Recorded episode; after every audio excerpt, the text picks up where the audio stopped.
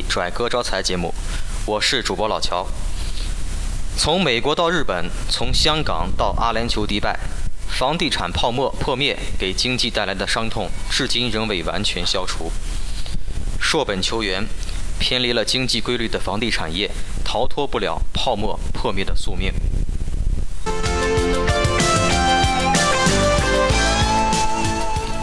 美国房地产过度金融化成祸端。两千零一年前后，美国经济遭遇网络泡沫破破裂。美国联邦储备委员会采取持续降息的金融政策，以刺激经济。从两千零一年一月三日到两千零三年六月二十五日，美联储十三次降息，使联邦基金利率，即银行间隔夜拆借利率降至百分之一，为四十年来最低点，且一直保持到两千零四年六月三十日。利率大幅下降，大大刺激了住房消费。由于金融支持力度较大，低利率、低首付等政策，造成购房人支付能力短期内大幅提高，从而使美国住房交易量和房价出现空前上升，泡沫快速积累。美联储从两千零四年到两千零六年六月三十日的两年内，连续十七次加息，利率利率水平总计上升。百分之四点二五，利率大幅上调，成为美国次贷危机爆发的直接诱因，并随之出现房地产销量骤然下降和房价大幅下跌，并由此引发金融危机。美国的经历告诉我们，从高杠杆到金融衍生品结合，属于实体经济的房地产业在美国高度金融化，历经数年遭受重创的美国房地产业才渐渐复苏。回归住房市场的基本属性是一大启示。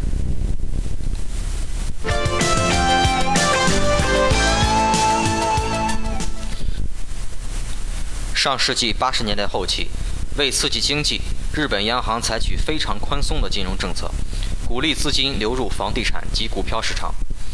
从一九八六年初到一九八七年二月，贴现利率从百分之五降至百分之二点五。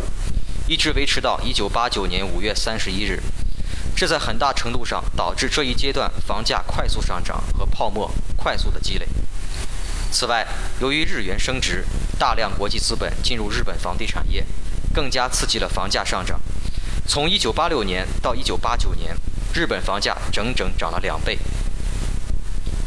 一九八九年五月底，日本央行选择提高官方贴现率，并在之后一年多时间里。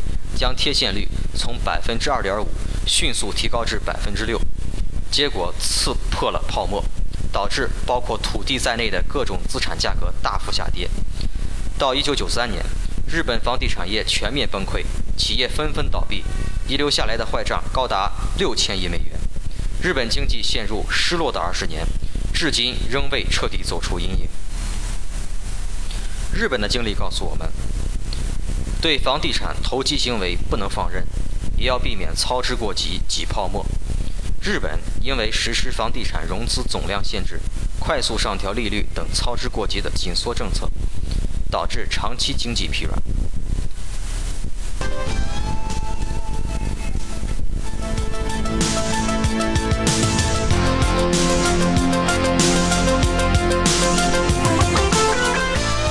中国香港房地产。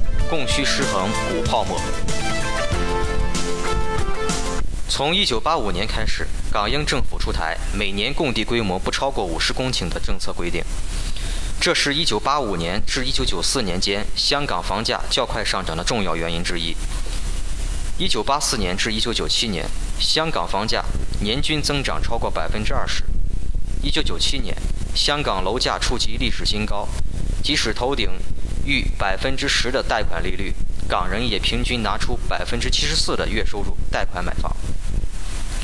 一九九七年十月，亚洲金融危机爆发，直接导致香港房地产泡沫破灭。从一九九七年到两千零三年，房价累计跌幅百分之七十六。据专家计算，从一九九七年到两千零二年的五年时间里，香港房地产和股市总市值共损失约八万亿港元。比同期香港的生产总值还多，香港平均每位业主损失二百六十七万港元。香港房价2011年和2012年再次呈现快速上涨趋势，也与供给不足有关。2008年至2009年，香港新增住宅用地只有0.019公顷，导致2010年香港仅有约19800个住宅单位建成，不到2000年的四分之一。香港的经历告诉我们，供应不足也是导致香港房价上涨的因素之一。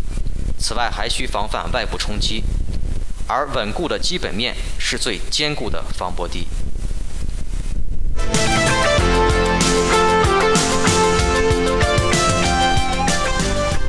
国内有专家说，中国与日本房地产具有不可比性。日本泡沫的成因是房地产资产化。而中国不存在这种情况，不会崩盘。我们没有必要去争论专家们观点的对错，只是对中国而言，既不能妖魔化房地产业，也要汲取他国教训，以防误入歧途。尊重经济规律，对症下药，房地产市场才能健康发展。更多互动，请关注“拽哥招财”微信公众号 zgzc 幺八八。我们下期再见。